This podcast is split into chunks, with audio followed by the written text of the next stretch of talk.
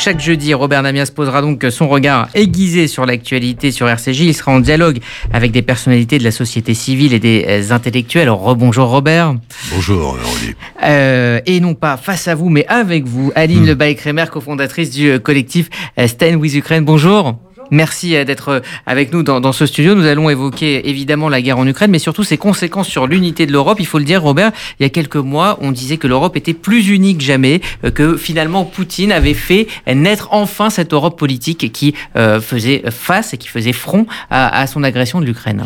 Oui, c'était le credo de Emmanuel Macron d'ailleurs au, début, alors qu'il était président de l'Union européenne pour six mois il se félicitait et il s'est à de nombreuses reprises félicité effectivement d'un retour de l'Europe en quelque sorte sur sa propre scène et sur la scène internationale face notamment à la Russie. Et c'est vrai que euh, dans les premiers mois, on a bien vu qu'il y a eu des salves, je ne sais plus à quelle vague nous en sommes, de, prise de sanctions, mais il y a eu des salves de sanctions répétées quasiment de mois en mois et qui étaient adoptées la plupart du temps à l'unanimité ou à la quasi-unanimité, avec toujours déjà euh, quelques divergences qui se faisaient entendre du côté de la Hongrie, évidemment, de Orban, et à l'opposé, du côté de la Pologne, qui, elle, est très très dur depuis le début, euh, pour des raisons que l'on imagine et pour des raisons frontalières euh, notamment.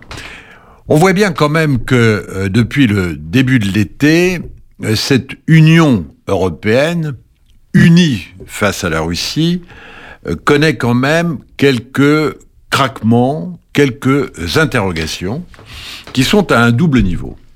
D'une part, au niveau des États et des gouvernements, citer quelques exemples. J'ai cité déjà euh, dans des oppositions contraires la Hongrie et la Pologne, mais il y a également euh, la Roumanie et un certain nombre d'autres pays qui euh, ne sont pas toujours d'accord sur les vagues de sanctions qu'il faut prendre. Et puis il y, a, il y a la question surtout aujourd'hui des opinions dans chacun des pays de l'Union européenne qui, pour beaucoup, incontestablement, s'interrogent, se posent des questions, doutent, euh, sont en prise évidemment à des difficultés intérieures en ce qui concerne le pouvoir d'achat, on l'a assez dit, le coût de l'énergie, les perspectives futures pour l'hiver prochain et les, années euh, qui viennent, en tous les cas les mois qui viennent. Et tout ceci fait que, euh, au niveau des États, on voit quand même quelques craquements. On, l'a vu et on le voit à propos des visas, notamment et de la question des visas. Faut-il interdire ou simplement durcir l'obtention des visas euh, pour euh, les Russes, pour les Russes comme euh, vous et moi français, pour la, la, population russe? Les uns arguant que les Russes n'y sont pour rien et subissent le joug de Poutine, et les autres arguant que c'est une mesure qui aurait une portée tout à fait considérable. C'est le cas notamment euh, des euh, Polonais.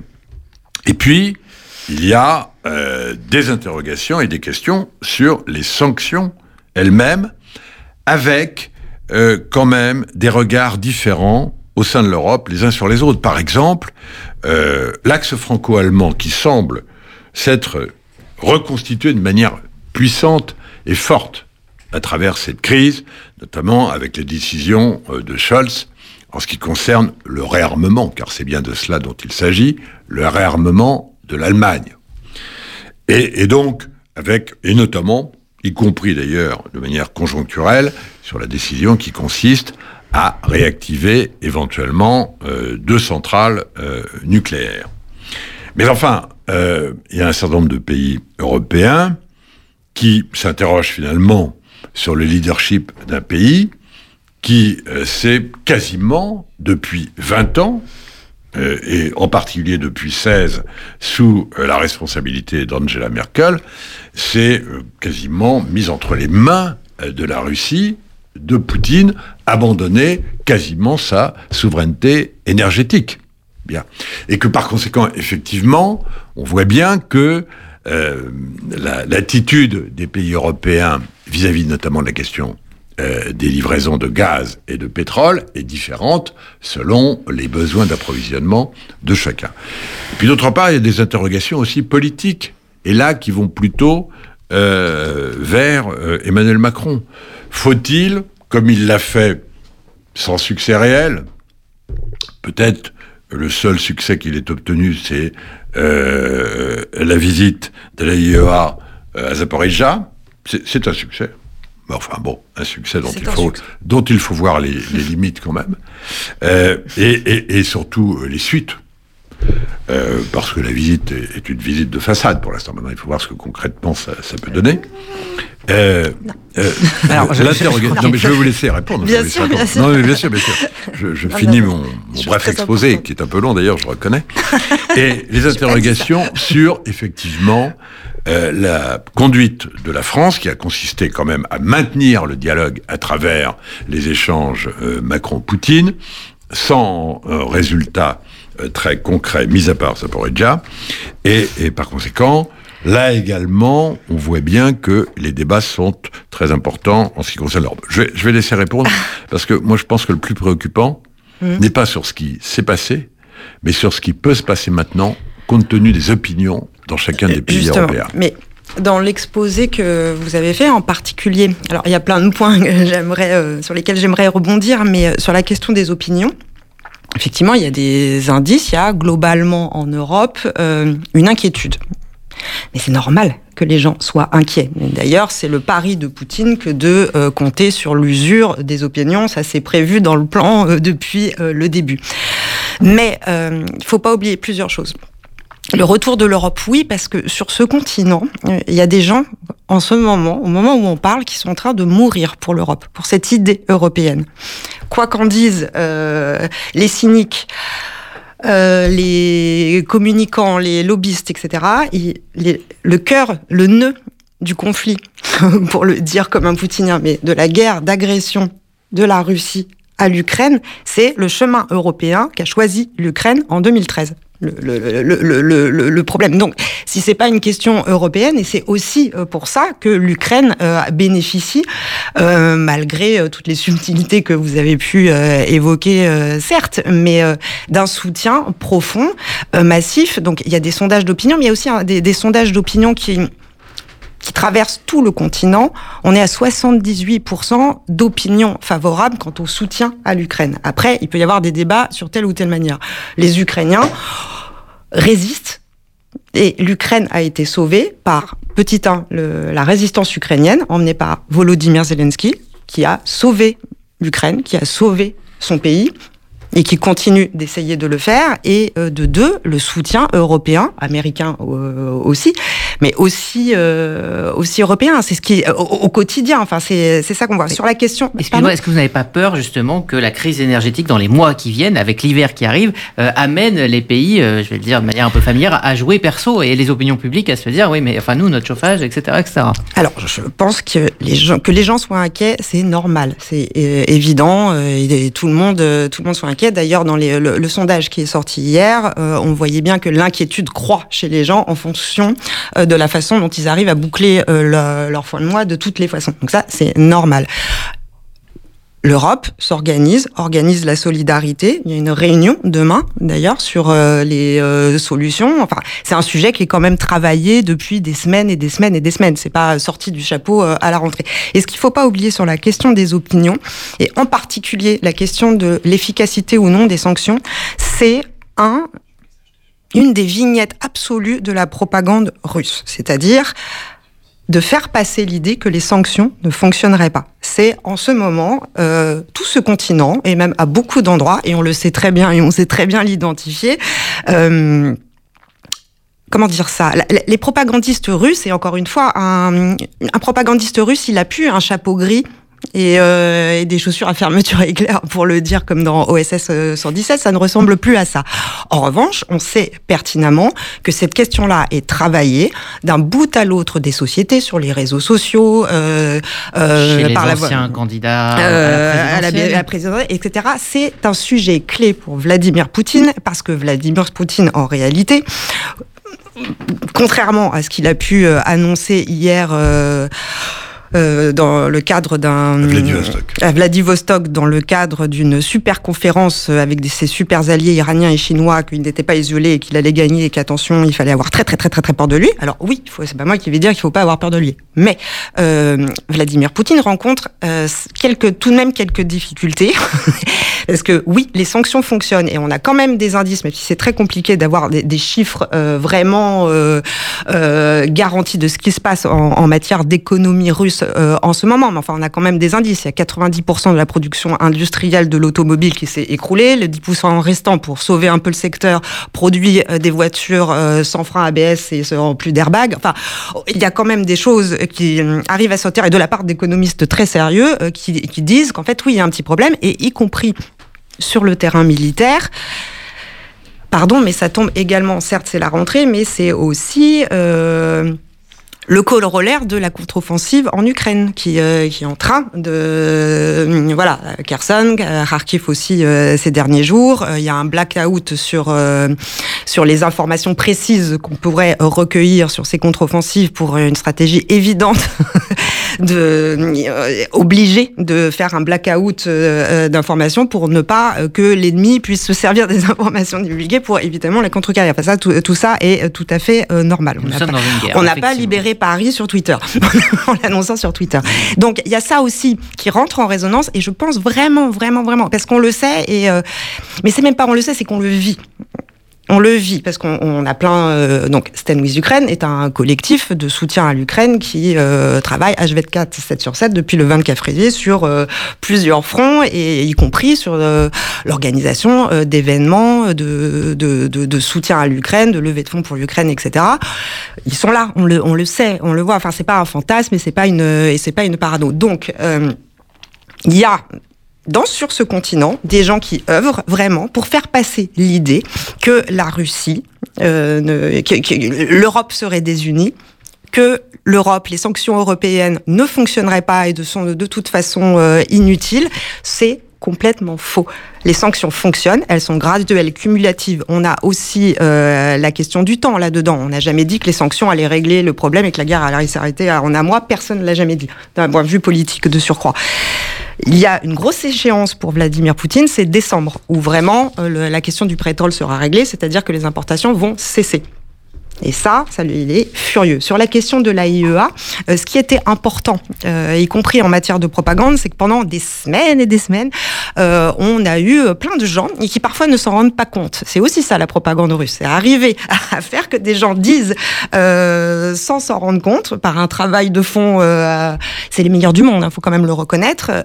Explique que non, il n'y avait pas de force militaire à l'intérieur de la centrale et donc tous les griefs et toute la responsabilité de la situation dangereuse qui se passait à Zaporizhzhia était du fait des forces ukrainiennes. Voilà, l'AIEA s'est rendu sur place, a pris des photos, a constaté qu'il y avait du matériel militaire dans la centrale. Enfin, ce, n'est pas rien. Et par rapport à tout ce qui a été diffusé tout l'été, depuis des semaines, ces, photos, ces films constatés par l'AIEA, qui est quand même euh, une instance internationale la plus légitime en matière de nucléaire, euh, d'indépendance et compagnie, a constaté cela. Et la jouée très fine, c'est-à-dire que le Kremlin est furieux parce qu'ils ils attendaient, ils ont travaillé et ils ont travaillé pour euh, que l'AIEA désigne l'Ukraine comme responsable euh, des tirs, ce qui n'est absolument pas le cas dans le dans le rapport. Ils l'ont joué plus fine. En revanche, l'AIEA dit que le vrai problème, et c'est ce qu'on c'est ce qu'on explique, qu'on essaye d'expliquer depuis des semaines, le vrai problème de la situation euh, sur ce site, c'est l'occupation russe que font des chars euh, à proximité d'une centrale nucléaire qui est ukrainienne, que font les chars. Et ça, l'AIEA, euh, dans son rapport, le dit très clairement.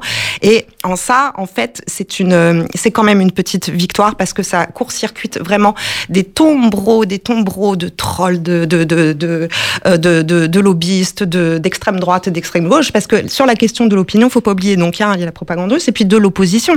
Euh, l'opposition, j'ai envie de dire extrême, pardon, aussi, je... mais il faut pas quel point cette question-là, elle est instrumentalisée aussi, aussi d'un point de vue politique par l'extrême droite et l'extrême gauche dans ce pays, comme dans d'autres euh, euh, pays de ce, sur ce continent.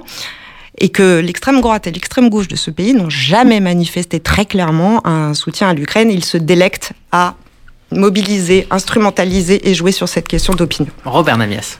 Alors, sur les sanctions, euh, nul doute qu'elles sont très efficaces contrairement à ce qui euh, est dit partout. Et nul doute également que, euh, au fond, euh, ceux qui peuvent démontrer qu'elles sont efficaces, et elles le sont d'ailleurs avec des chiffres, effectivement, vous avez cité quelques chiffres, la production automobile, mais la production industrielle de manière générale, mais même sur le, pouvoir d'achat des Russes, il apparaît très, très clairement que c'est très très efficace. C'est vrai que la Russie, il ne faut pas confondre l'économie et puis, euh, les finances. La Russie, financièrement, se porte pas mal pour l'instant, parce qu'elle a reçu énormément de cash, c'est le moins qu'on puisse dire. Oui, mais elle Donc, elle, ne peut plus rien acheter avec. Elle a ses cash mais elle ne peut rien acheter avec, et elle ne peut rien produire avec, non plus, puisque euh, toute, euh, d'une part, un certain nombre de matières premières, d'autre part, tous les sous-traitants extérieurs à la Russie, évidemment, ne commercent plus avec la Russie, donc elle ne peut plus fabriquer y compris ses propres obus. Et on voit bien que les difficultés alors, euh, de quelle nature sont-elles quelle, euh, quelle ampleur ont-elles Mais les difficultés militaires sur le terrain actuellement euh, des Russes sont dues notamment au fait qu'ils ont un très grand problème de réarmement et d'équipement. Ils n'arrivent plus à fabriquer. Donc de ce point de vue-là, et vous avez tout à fait raison, euh, ça méritait d'être euh, expliqué de manière extrêmement pédagogique, mais la pédagogie n'a pas grand-chose à faire ni avec la, politique, ni avec la propagande. Euh, donc c'est toujours très compliqué de faire entendre les choses, mais c'est un fait, les sanctions fonctionnent. Mais ce qui me frappe précisément, c'est que, au fond, ça n'est même plus le sujet. moi, ce qui me frappe, c'est que euh, vous parlez des sondages, mais vous savez, les sondages, alors là, pour le coup, euh, dire que 75% ou des Européens ou des Français euh, sont favorables aux décisions prises par l'Europe et aux décisions prises par chacun des États pour continuer la politique de soutien à l'Ukraine, ce qui compte, c'est aussi les élections. Il n'y a pas des élections dans les pays chaque jour. Bon. il va y avoir quand même euh, une épreuve de vérité, au moins pour un grand pays d'Europe. L'Italie. L'Italie, le 28 septembre. Mmh.